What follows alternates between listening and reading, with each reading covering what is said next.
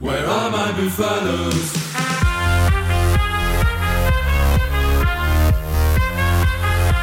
Bonjour à tous et bienvenue dans Démol les débats, euh, l'émission qui revient sur cette 18e journée de Top 14 avec moi Simon Balzer aujourd'hui Salut Max, salut à tous et à toutes. et avec moi aussi euh, Jérémy Fada. Salut Jérémy. Salut Max, salut Simon, salut à tout le monde. Alors messieurs, euh, la 18e journée a déjà commencé hier samedi avec 6 matchs. Euh, premier enseignement qu'on peut tirer de cette journée, c'est que tous les prétendants au top 6 euh, ont gagné derrière euh, Toulouse et le Stade français. La lutte est vraiment euh, ultra serrée. Vous avez vu ça de près hier. Qu'en avez-vous pensé, Simon?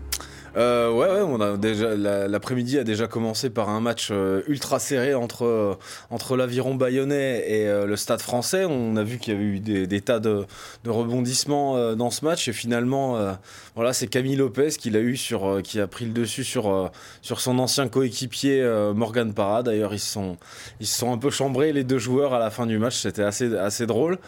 Puis ensuite, on a continué euh, ouais, la- l'après-midi. Nous, euh, particulièrement avec Jérémy, on a regardé de près le, la rencontre entre Racing et Brive. Donc, le, le Ra- les, euh, les Racingmen se devaient de, de se, se racheter, hein, parce qu'on rappelle, ils avaient encaissé plus euh, 38 points il y a 15 jours sur la pelouse de Pau. Ils ont fini par le faire, hein, mais Jérémy, ça a été. on a quand même eu une belle partie de, du C à. Brive. Ouais, et puis alors surtout, on a eu un Racing sur ce match à l'image de, de sa saison, quoi. C'est-à-dire euh, des pics de haut et, des Ouais. pics plutôt euh, de bas. Mais c'est un petit peu ce qui, euh, ce qui révèle cette course au, au six places, Max. C'est que on l'a déjà dit. Plein de fois ici dans, dans cette émission, euh, il y a une vraie inconstance de la plupart des, des prétendants en phase finale euh, cette année, avec des, des équipes euh, comme Montpellier, comme Toulon, qui, qui euh, alternent le, le chaud et le froid. Le Racing, c'est peut-être l'exemple le plus frappant également. Il me semble, moi, parmi ces équipes irrégulières, qu'il y en a une qui a une marge énorme par rapport aux autres, c'est La Rochelle. Voilà, c'est pas forcément étonnant. On parle du, du Ouais. champion d'Europe en titre qui doit aussi digérer, assumer ce nouveau statut, se fait aussi de jouer sur les deux tableaux. Il n'y a pas beaucoup d'équipes hein, qui jouent à 100% sur, sur les deux tableaux. C'est pas simple. On y laisse euh, des plumes euh, par le passé, que ce soit Toulouse, Clermont, le Racing, ils ont déjà laissé des plumes lors d'autres saisons. Par contre, il me semble que La Rochelle, dès qu'- dès qu'ils ont un peu le couteau sous la gorge, les Rochelais, Dès qu'ils ont besoin absolu de prendre des points, euh, ils savent élever le curseur et c'était assez frappant euh, hier à Castres où euh, même le manager euh, Castres Pierre Bancan a dit euh, voilà en gros euh, il y avait une classe d'écart entre les deux équipes, on est tombé contre contre meilleurs que nous. C'est c'est un match charnière pour eux qui n'avaient pas encore peut-être ce match référence. La Rochelle, euh, hier à Castres, on allait s'imposer dans, dans- sur cette équipe castreuse qui n'est pas facile à manœuvrer chez elle. Ouais, c'est sûr que les, les faire tomber, faire tomber les casserets euh, chez eux, c'est c'est jamais une mince affaire. On sait qu'ils étaient euh, extrêmement fiers de. Euh, ils étaient extrêmement fiers de cette invi- invincibilité à domicile. Et puis à, à- à l'issue de la rencontre, on les a vus vraiment touchés. hein. on les a vra- vraiment vus peiner. euh, très triste de, de- de voir cette euh, série d'in- d'invincibilité se terminer. Alors c'est vrai que La Rochelle, La Rochelle a, a frappé un grand coup, mais en vrai, je suis d'accord avec toi, Jérémy. euh, C'est certainement euh, parmi les, les formations les, les, les, euh, les plus mal classées, enfin les cadors mal classés, c'est certainement celle qui a le, le plus grand potentiel, mais je la trouve quand même un peu, euh, un peu irrégulière. Et euh, ce que je voudrais, ce que je voudrais en revanche mettre en valeur, bah, c'est la, la, l'éveil, le, l'explosion de, de Lyon, quoi, qui, Ouais. euh, qui a, qui a hier euh, dominé de, très belle façon euh, Montpellier. Alors certes, hein, qui fait partie de ces équipes euh, dont on vient de parler, de ces cadors qui se montrent ir- irréguliers, qui ont des, problèmes presque structurels, j'ai envie de dire, parce qu'il y a un problème, il y un gros problème en, termes de défense à Montpellier, alors que c'était leur, grand grand point fort l'année dernière. Mais on a vu encore une équipe de Lyon ben, qui va être qui va être euh, qui va être sacrément dur à arrêter surtout que la semaine prochaine on, on rappelle qu'ils reçoivent le Racing. Euh, le Racing qui euh, lui aussi euh, bon on en a peut-être pas beaucoup parlé avec euh, avec Jérémy mais qui qui a pas signé un match fantastique face à une équipe briviste qui était euh, est remis coriace à certaines individualités, on pense fait. notamment à Ouais, la voilà. charnière à Le Garec et Gibert. Donc c'était pas non plus un match. euh, D'ailleurs, le, le capitaine Henri Chavancy le disait très bien à, à la fin de la rencontre, euh, et comme il rejoignait un peu ce que disait Jérémy, c'est que cette équipe a connu des hauts et des bas, mais euh, bon, au final, euh, le, la copie, elle est, elle est moyenne, quoi. Elle est moyenne. Puis après avoir encaissé 38, 38 points par la section paloise, qui est quand même, on va pas se mentir, une équipe clairement d'un calibre inférieur, ils en encaissent encore 24. Euh, par, euh, par euh, une équipe qui, qui leur est aussi inférieure, tant sur termes de budget que d'effectifs. Enfin voilà, après, Ah, moi, j'ai beaucoup aimé le, le- le match, euh, le match des, des, des Brivistes. Je trouve qu'ils n'ont pas été euh, récompensés. Mais après, ils ont, ils ont signé une, une, une rencontre moins, euh, on va dire, moins pleine hein, que, que, que les Racingmen. Ils n'ont pas été en Il rentre mesure. trop de munitions au Racing Man. Voilà, il rentre trop de munitions. Il y a ce carton jaune aussi qui aurait pu facilement être évitable. Et euh, voilà, ils, ils se sont, ils se sont exposés. Et euh, comme le disait Jérémy, le, le Racing a des individualités qui ont fait la différence. Mais on peut pas dire que le Racing va débarquer, euh, va débarquer à Lyon avec euh, une grande, grande confiance. Alors que bah, à Lyon, franchement, il m'épate. Alors que j'y croyais pas euh, Bah, pour, plus que ça. pour rebondir un petit peu sur, sur ce que tu dis, c'est que parmi ces équipes euh, irrégulières, on l'a dit depuis le début de cette émission, Lyon, est- cette équipe, on a l'impression qu'elle est faite de cycles. Voilà, ils ont eu des, des dynamiques très négatives dans la saison où ils Ouais. ont enchaîné trois ou quatre défaites. Par contre, euh, quand ça tourne, ça tourne très bien à Lyon. Et je parle aussi bien en termes de résultats que de contenu, parce qu'il faut reconnaître quand même que cette équipe lyonnaise, depuis le début de saison, elle est quand même plutôt séduisante. Euh, elle cherche quand même à, à- à mettre en place un jeu assez offensif. Alors, elle est évidemment portée par euh, quelques individualités. On pense notamment à un Tuisova euh, au milieu du terrain, enfin dans une position, à mon sens, qui lui va extrêmement bien, ce- Ouais. cette, cette position de trois quarts centre plutôt que, que de l'avoir à l'aile.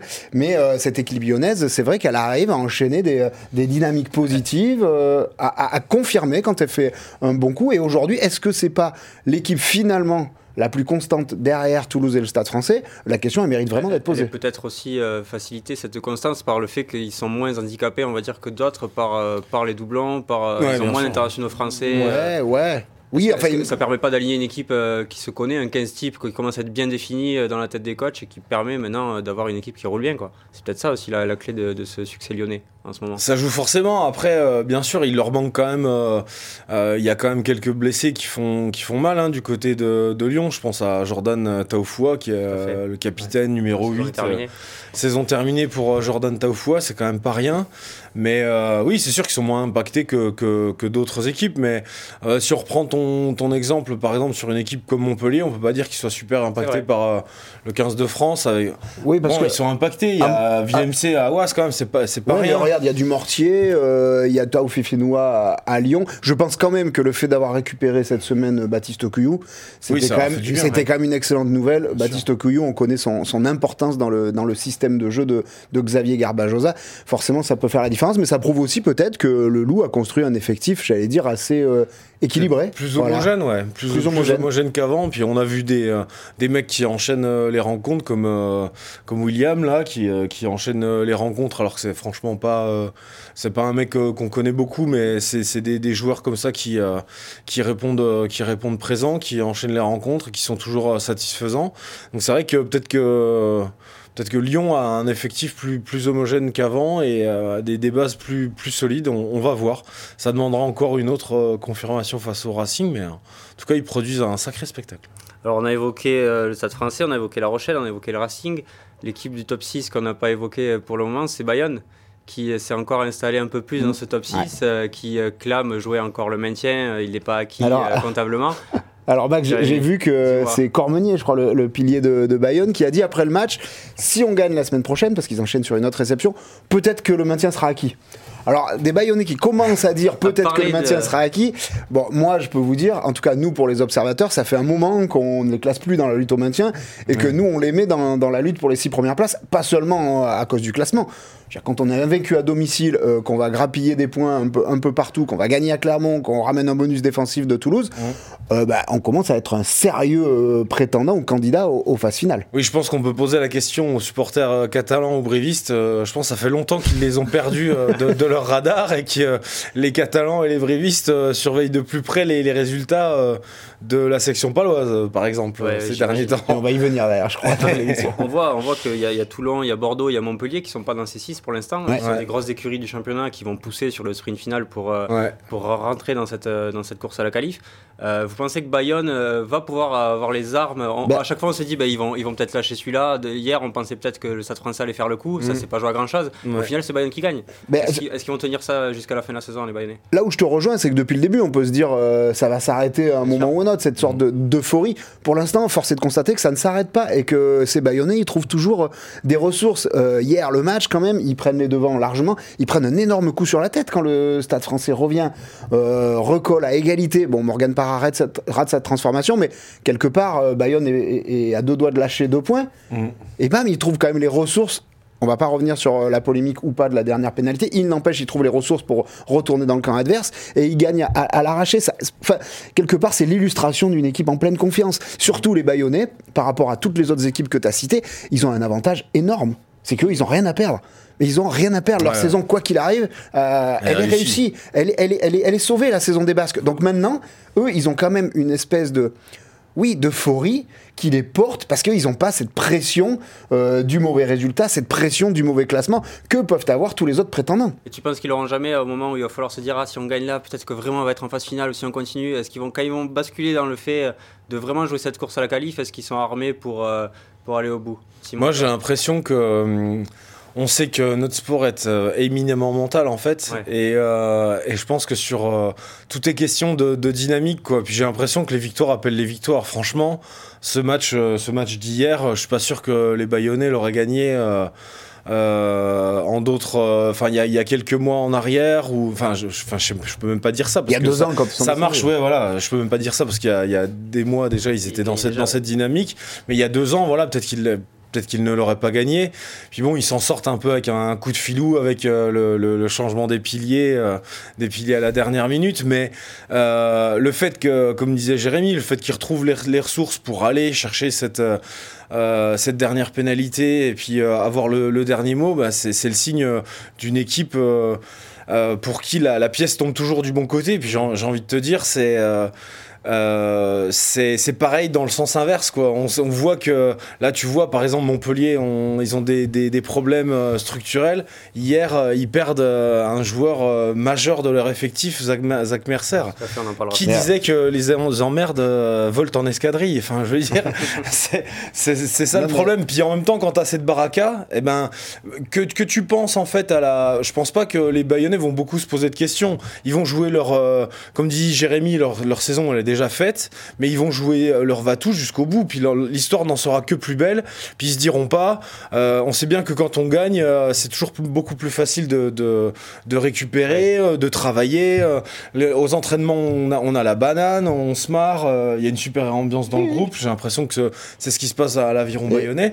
Du coup, je pense, j'ai pas l'impression que cette question va se poser et dire, ah, les gars, on y va, on y va pas. Pff, D'accord. ils iront, quoi. Quelque part, c'est une anomalie de les retrouver là, et ça n'a rien de péjoratif de le dire. Eux-mêmes le, le reconnaissent et ils en jouent. Et ils ont bien raison d'en jouer. Je veux dire, ça rappelle euh, Oyonnax euh, de- des années euh, Christophe Furieux, qui avait fini sixième mais qui avait rien à perdre. Et jusqu'au bout, Qui ont fini rincés. Et certainement mais- que les Bayonnais Ah, finiront rincés rincés, aussi, Par contre, même s'ils n'ont pas la Coupe d'Europe à jouer. Ce mais- qui est vrai, c'est que là où toi tu disais la victoire appelle la victoire, mais ça fait aussi un appel d'air sur la construction de ce club. Je veux dire, si, euh, si Bayonne fait pas cette saison-là, je suis pas sûr que Arthur Ituria euh, décide de, de signer à Bayonne pour la saison Ouais, prochaine. Que ce euh, ils sont en train de construire aussi fait. quelque chose sur la Ouais. dynamique qu'ils sont en train de faire. On a des joueurs quand même qui se révèlent. Et, un mec comme Cassim en troisième ligne, il est dans toutes les rotations du top 14 aujourd'hui. Enfin, voilà, on pourrait en, en citer d'autres, juste pour dire que ces Bayonnais, encore une fois, leur immense force, c'est vraiment qu'ils n'ont rien à perdre. C'est-à-dire, Quoi qu'il arrive, la saison de Bayonne, elle sera extraordinaire.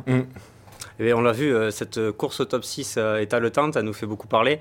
Euh, on y intègre Bayonne désormais et on les intègre plus dans la, dans la course au, au maintien par contre. Ouais. Ouais. Bon. Greg, Greg Pata sera peut-être pas d'accord, hein, Ah, en tout je- cas officiellement. Ah, classique. La prudence, la prudence gersoise. Je pense qu'on va les enlever de cette la course euh, au maintien. Par contre, cette course au maintien elle concerne maintenant euh, non pas Ouais. deux équipes. On parlait souvent de Perpignan et de Brive qui allaient euh, lutter pour la place de barragiste.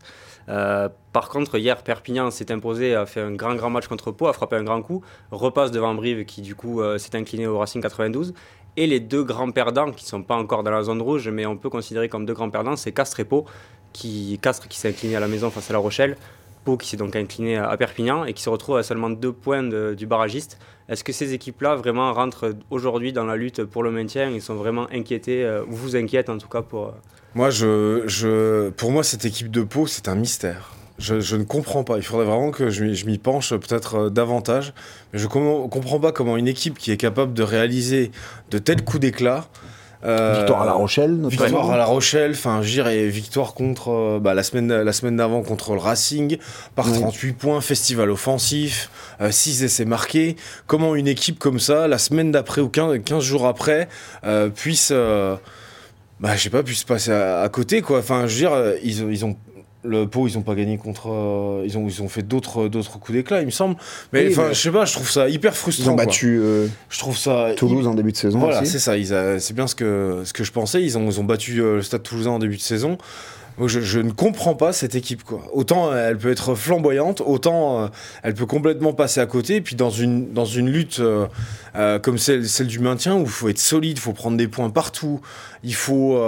voilà. Enfin, ils sont pas capables de confirmer leur. le- le- leur contenu quoi. Moi je trouve ça vachement inquiétant en tout cas. Là, là où je te rejoins un peu, c'est que c'est pas c'est pas tellement finalement le résultat qui est, qui est inquiétant à Perpignan, c'est un match au couteau veux entre non non, Ah non, à, à à Perpignan, Perpignan, ouais, C'est- c'est- ouais, voilà. Voilà. Mais, mais euh, c'est- c'était un match au couteau, euh, ils ont le droit de perdre sur le terrain de l'USAP. Oui, oui. C'est plus la manière qui est inquiétante, parce que dans un match déclaré du maintien, parce que les Palois ils sont pas fous, ils savaient Ouais. que s'ils perdaient à, à Perpignan, eh ben, dans cette émission et dans les autres émissions et dans le journal, on écrirait que ça y est, ils sont concernés définitivement par la, Mm. la lutte pour le maintien.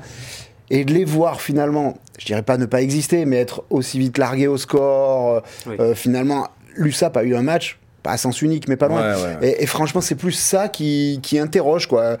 Quelle est la moelle Quelles sont les ressources de, de cette équipe euh, paloise qui, je te rejoins, peut être, euh, peut être super séduisante parce qu'il y a des vrais talents sur, euh, sur- dans cette équipe. Ouais. Voilà, Zach Henry est un, est un- est un magnifique euh, chef d'orchestre. le petit Gailleton, on le sait, a un talent de fou. Gor- Gorgadze, en, en troisième ligne, Gorgadze. super joueur. Gorgadze, pardon. Enfin voilà, on va pas tous les énumérer. Mais, mais aujourd'hui, c'est plus ne pas être capable de se révolter dans ce genre de rendez-vous. Mm. Ça, vraiment, ça interroge. Est-ce que c'est pas ça justement C'est un peu la même question que Bayonne qui n'était pas forcément programmé au début de saison pour jouer les 6.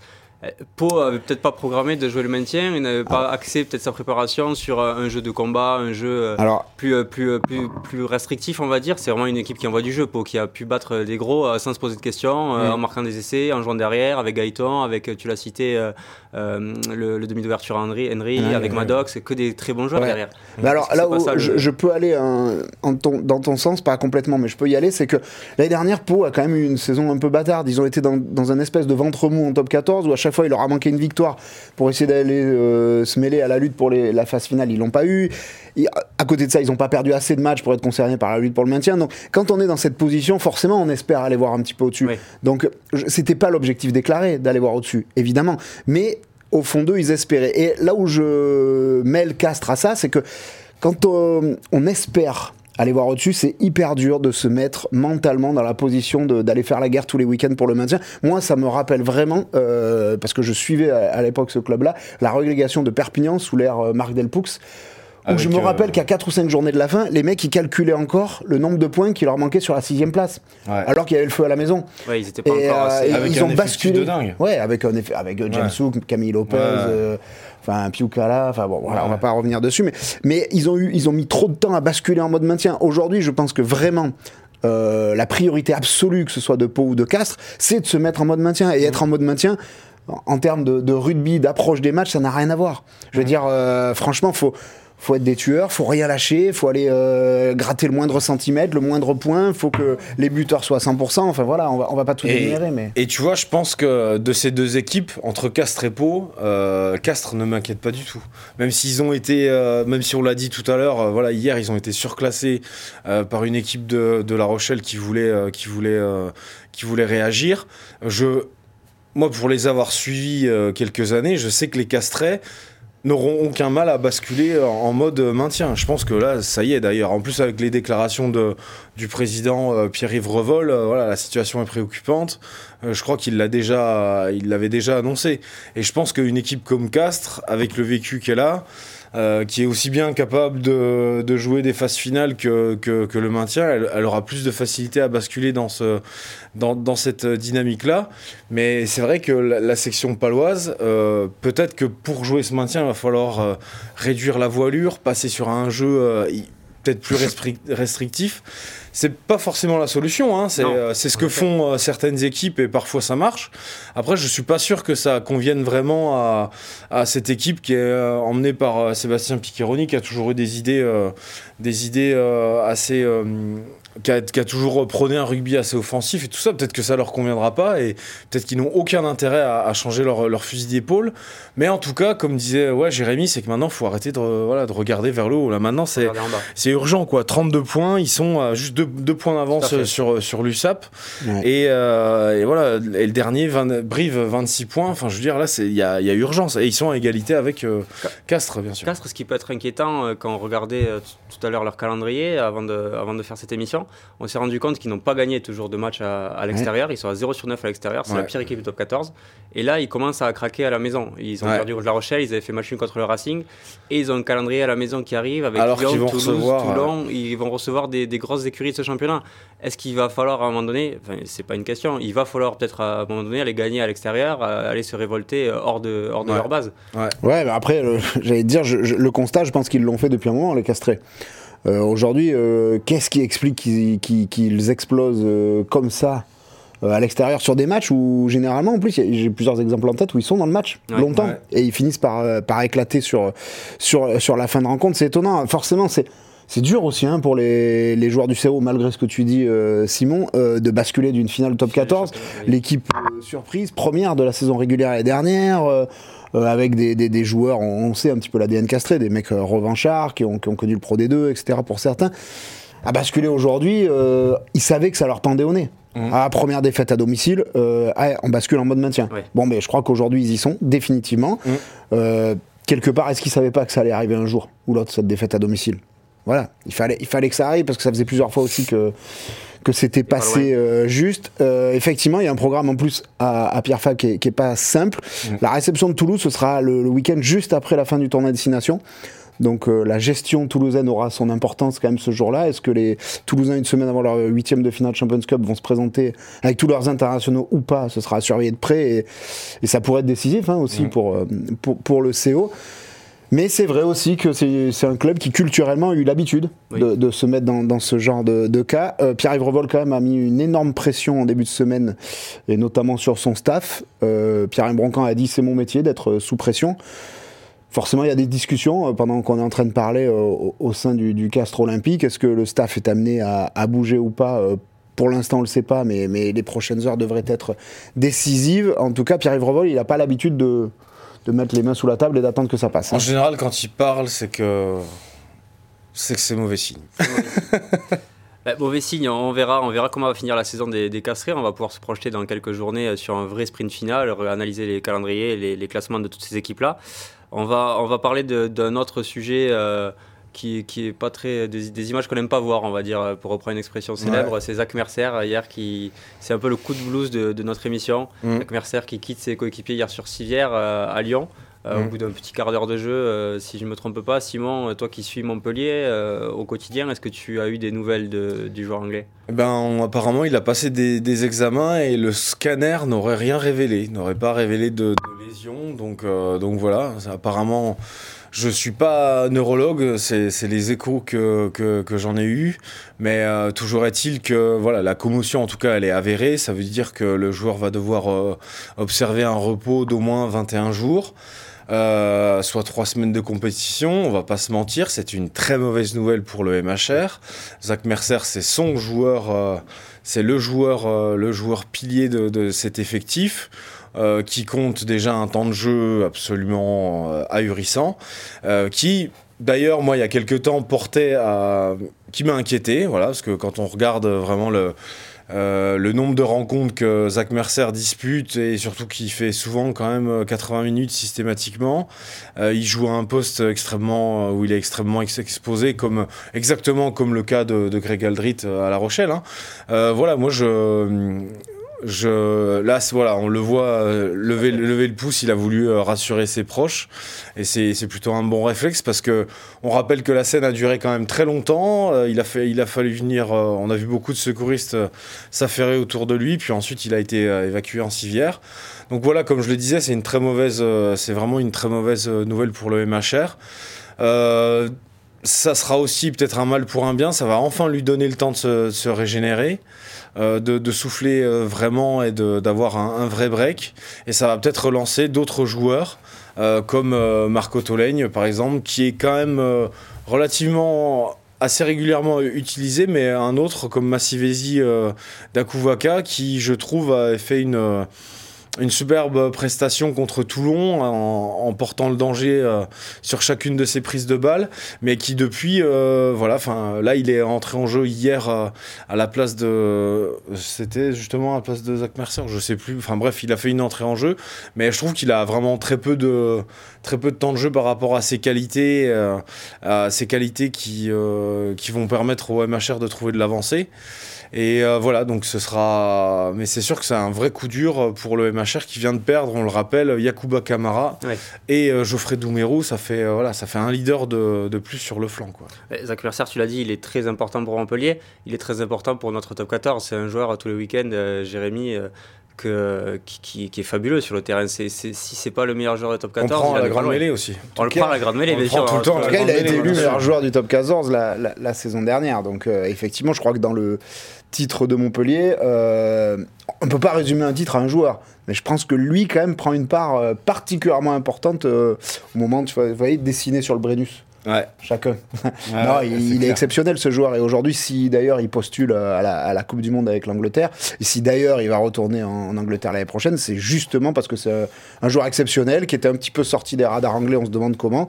le MHR en avait profité, mais dire, tout revient à la normale pour lui. Et si tout va bien, on lui souhaite au niveau de sa santé, il y a quand même de fortes chances de, le voir en, France en septembre et octobre prochain pour, pour le mondial. Montpellier, on n'en a pas trop parlé tout à l'heure dans la course au top 6. Ils ont 6 points de retard actuellement sur Bayonne. Euh, est-ce que la perte de Zach Mercer, tu l'as dit, tu nous as expliqué les remplaçants qu'il y avait, euh, l'effectif de Montpellier, euh, la perte de Zach pour toi, euh, elle peut vraiment être un, tournant, une bascule définitive presque dans cette, dans cette course au top 6 pour Montpellier? Bah, C'est possible parce que ça, serait. On sait, on sait encore tôt pour dire si c'est la goutte d'eau qui va faire déborder le vase, mais Là, quand même, euh, ça fait quand même beaucoup de choses. Euh, là, tout à l'heure, on disait que les, les, emmerdes volent en escadrille. Là, ça fait, ça fait, ça fait beaucoup pour le, le MHR. Quoi. Déjà, c'est une année post-titre. On sait à quel point elles sont délicates à gérer. Euh, et puis, tout, tout, au long de la saison, enfin, les, les, les Montpellierins ont eu beaucoup de, beaucoup de blessés. Il y a Arthur Vincent qui a fait, qui a fait une rechute. là, on a parlé de Geoffrey Doumerou. Euh, Geoffrey Doumerou, euh, Yacouba Kamara, Yann Serfontaine qui a loupé tout le début de saison, Florian Verrag, leader de touche, leader de combat, qui est absent, qui reviendra que pour, euh, que pour avril, il me semble. Enfin là, ça commence, voilà, ça fait, ça fait beaucoup. Et là, si on enlève, si on perd encore Zach Mercer, et à côté de ça, il y a des joueurs, des joueurs qui jouent énormément, qui déçoivent pas, certes, comme Thomas Darmon, mais qui fatalement vont avoir besoin de souffler à un moment quoi. Et c'est vrai que ça, ça, commence à ça commence à faire beaucoup avec ces, ces, difficultés un peu structurelles comme je disais tout à l'heure en, en défense euh, bah surtout, oui, il va falloir que Montpellier euh, rattrape son retard, mais pour qu'il rattrape son retard, il va falloir que les autres perdent des matchs. Puis, comme on le disait, là, t'enlèves qui, là, des, des six Qui va fondre les plombs euh? Alors, certes, il y a le Racing qui est un peu branché sur courant alternatif, mais derrière, on a bien vu que Toulon avait les crocs. ce soir, on en sort un peu plus avec UBB, UBB Clermont, on y reviendra. Mais là, t'enlèves qui, quoi Donc, forcément, ça oui, ça, ça, commence à coincer et ça peut être un des tournants de l'année de, de, l'année du MHR, c'est sûr. Bon, ben, je suppose que Montpellier a hâte de retrouver son, son 8 anglais. Nous aussi, on a hâte de le retrouver. T'en parlais à la grande mêlée dans notre jeu euh, auquel vous êtes beaucoup à jouer, j'en suis sûr, euh, tous les week-ends.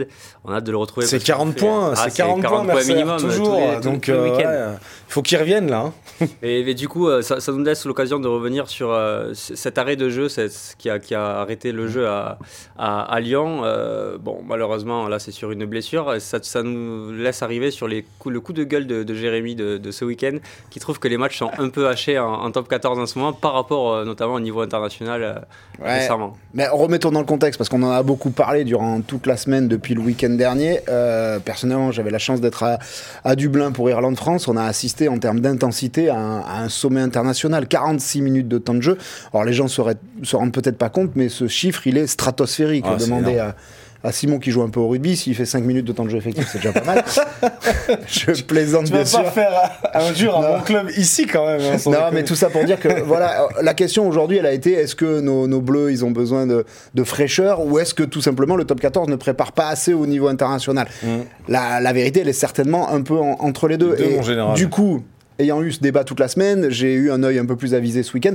Et c'est vrai qu'il y a des fois, euh, bah, ça nous horripile un peu. Quoi. Quand on voit hier, à, 10 mi- enfin, à 5 ou 8 minutes de la fin, à Bayonne, euh, ce- cette série de mêlées devant. euh, Oui. cette série de mêlées pour le Ouais. Stade français devant euh, l'embut bayonnais qui a fini, comme on le savait depuis 5 minutes, par, les- par un essai du Stade français qui aurait pu être Ouais. un essai de pénalité. Et je m'en prends pas du tout à l'arbitre parce qu'à un moment il fait qu'a- qu'appliquer le règlement. Mais quand on est obligé de passer par euh, combien? 4 ou 5 pénalités, deux, deux fois faute des bayonnais, une fois bras cassés, des avantages, euh, pas de carton jaune, pas d'essai de pénalité. Bon, mais tout ça, ça hache énormément le jeu. Hier soir, Même Toulon-Toulouse. Hein. mais Ah oui, Toulon-Toulouse, euh, quand même sur le terrain. Alors il manquait tous les internationaux français. 14. Mais il y a quand même, oui, des- il y avait des beaux joueurs sur le terrain. Alors, on a passé quand même un temps entre les appels vidéo, la- Ouais. la- l'agressivité, elle est montée d'un cran aussi parce que, à mon sens, et je, je rejoignais un petit peu le- l'analyse des, des- des consultants de Canal Plus à la mi-temps, ça a été le foutoir un peu dans les rucks. Ouais, voilà, ça a été tellement le foutoir dans les rucks que le, le- le- le- comment dire.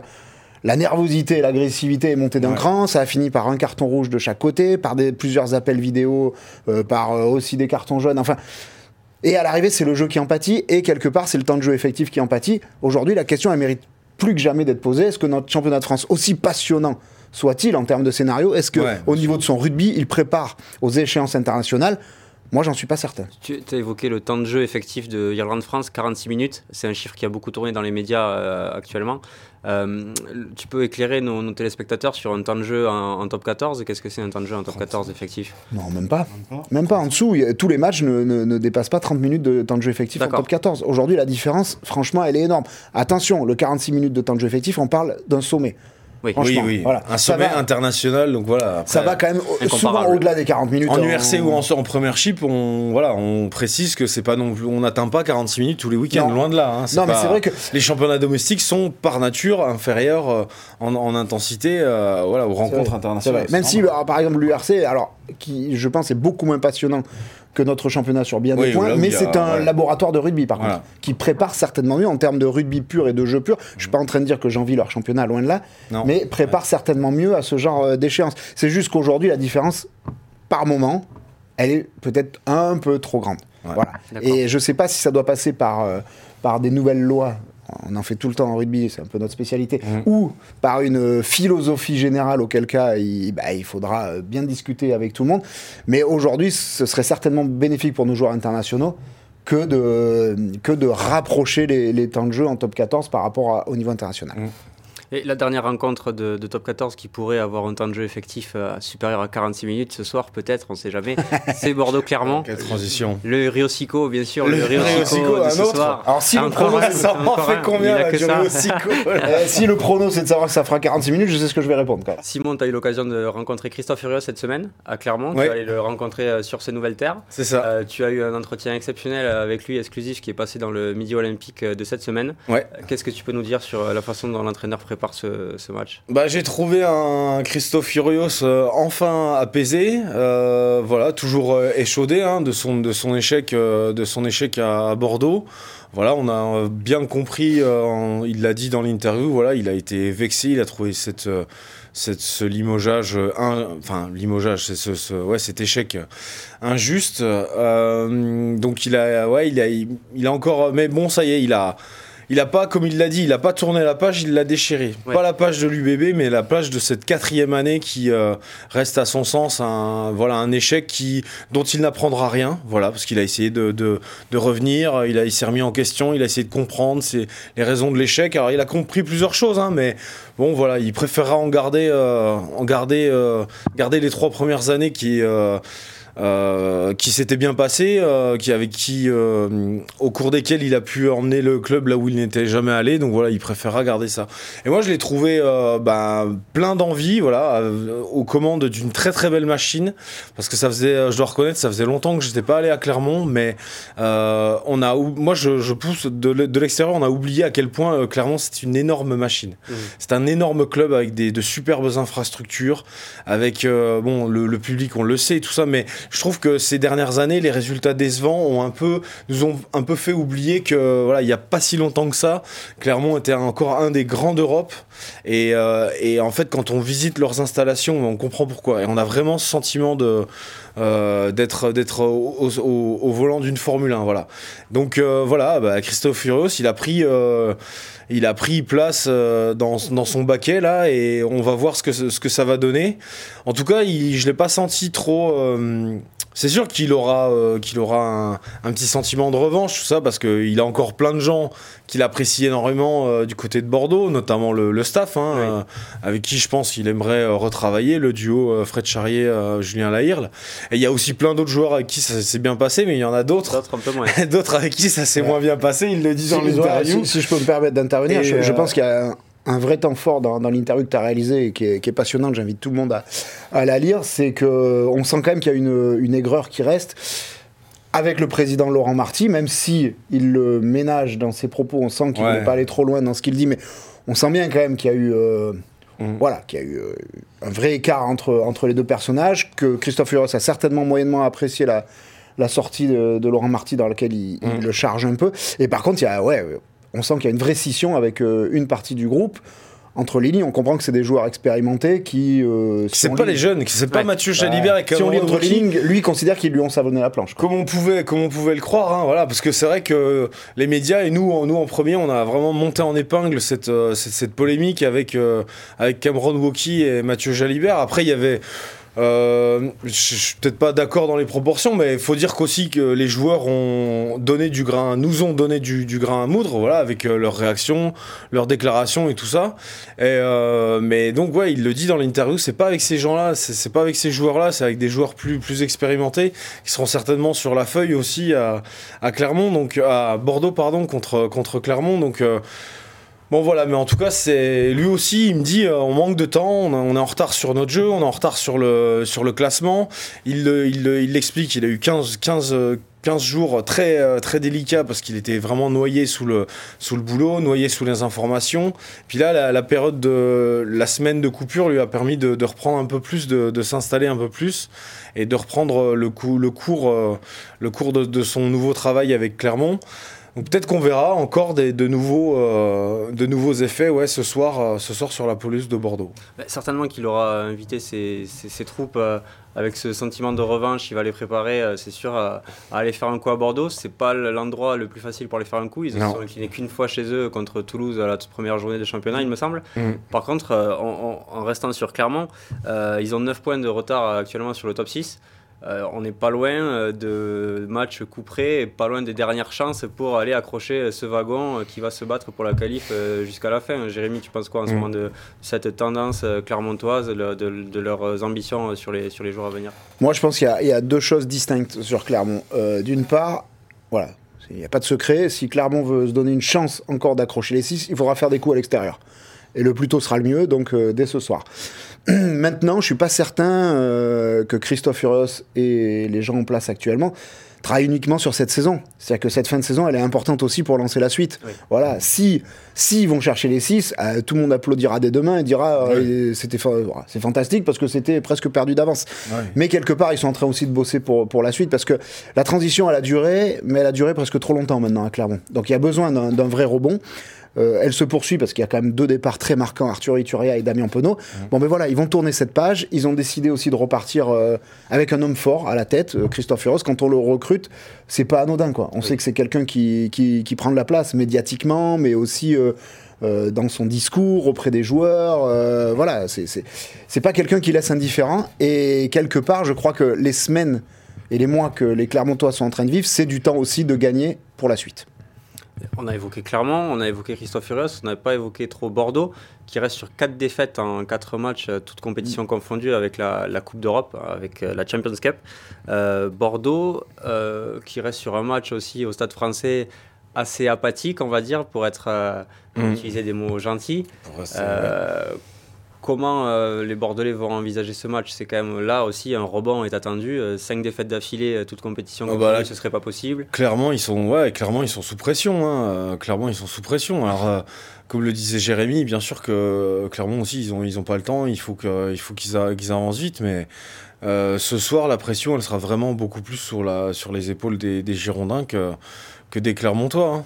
Les Clermontois qui, euh, on le répète, euh, sont en phase de transition, ils sont en train d'apprendre, d'appréhender un nouveau projet de jeu, même s'il n'a pas été complètement, complètement, euh, complètement refait. Mais, mais voilà, c'est sûr que les Girondins, eux, ils, ont, ils auront plus la pression ce soir que les, Clermontois. Après, alors Bordeaux, deux, trois petites choses. Déjà, la série de défaites consécutives, elle est un peu biaisée par le fait que Bordeaux a quand même assez rapidement baissé les bras, on va dire ça comme ça, en, en Champions Cup. Voilà, Ouais. c'était pas la, la priorité. Il y avait quand même eu un rebond hein, avec euh, après euh, bah, le limogeage de, de, de Christophe Urios. Euh, là, c'est un petit peu dans le dur. Moi, pour avoir bossé sur le match Stade Français Bordeaux, c'est hallucinant que l'équipe girondine soit repartie du- de Paris sans le moindre point. Parce que dans un match que tu as qualifié d'apathique, où on a vu beaucoup, beaucoup, beaucoup de jeux au pied, il n'empêche ceux qui ont eu le davantage de maîtrise, en tout cas euh, d'occasion de marquer des points, c'était les Bordelais.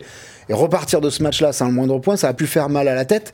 Euh, donc les Bordelais, dernière chose, qu'on le veuille ou non, on le dit depuis des années, là les mauvais résultats, ils les ont sans Mathieu Jalibert à la baguette. Voilà. Aujourd'hui, cette équipe, et c'est normal, c'est un des meilleurs Et joueurs de sans notre championnat Maxime Lucu aussi. et de ça la charnière, sans sa charnière internationale dont, dont elle est vraiment dépendante, Ouais, cette équipe.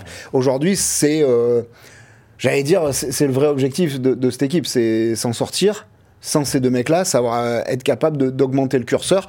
C'est pour ça que c'est Gimbert et, et Zach Holmes qui démarrent ce soir. Ouais. Ils ont une vraie pression sur les, sur les épaules, euh, surtout qu'ils savent qu'en face, ils ont un manager qui les, qui les connaît plutôt bien. Les Bordelais, absolument pas le droit à l'erreur. Voilà. S'ils si, s'ils veulent être des prétendants crédibles aux phases finales, il faut gagner à domicile. Les enjeux sont, sont assez clairs des deux côtés.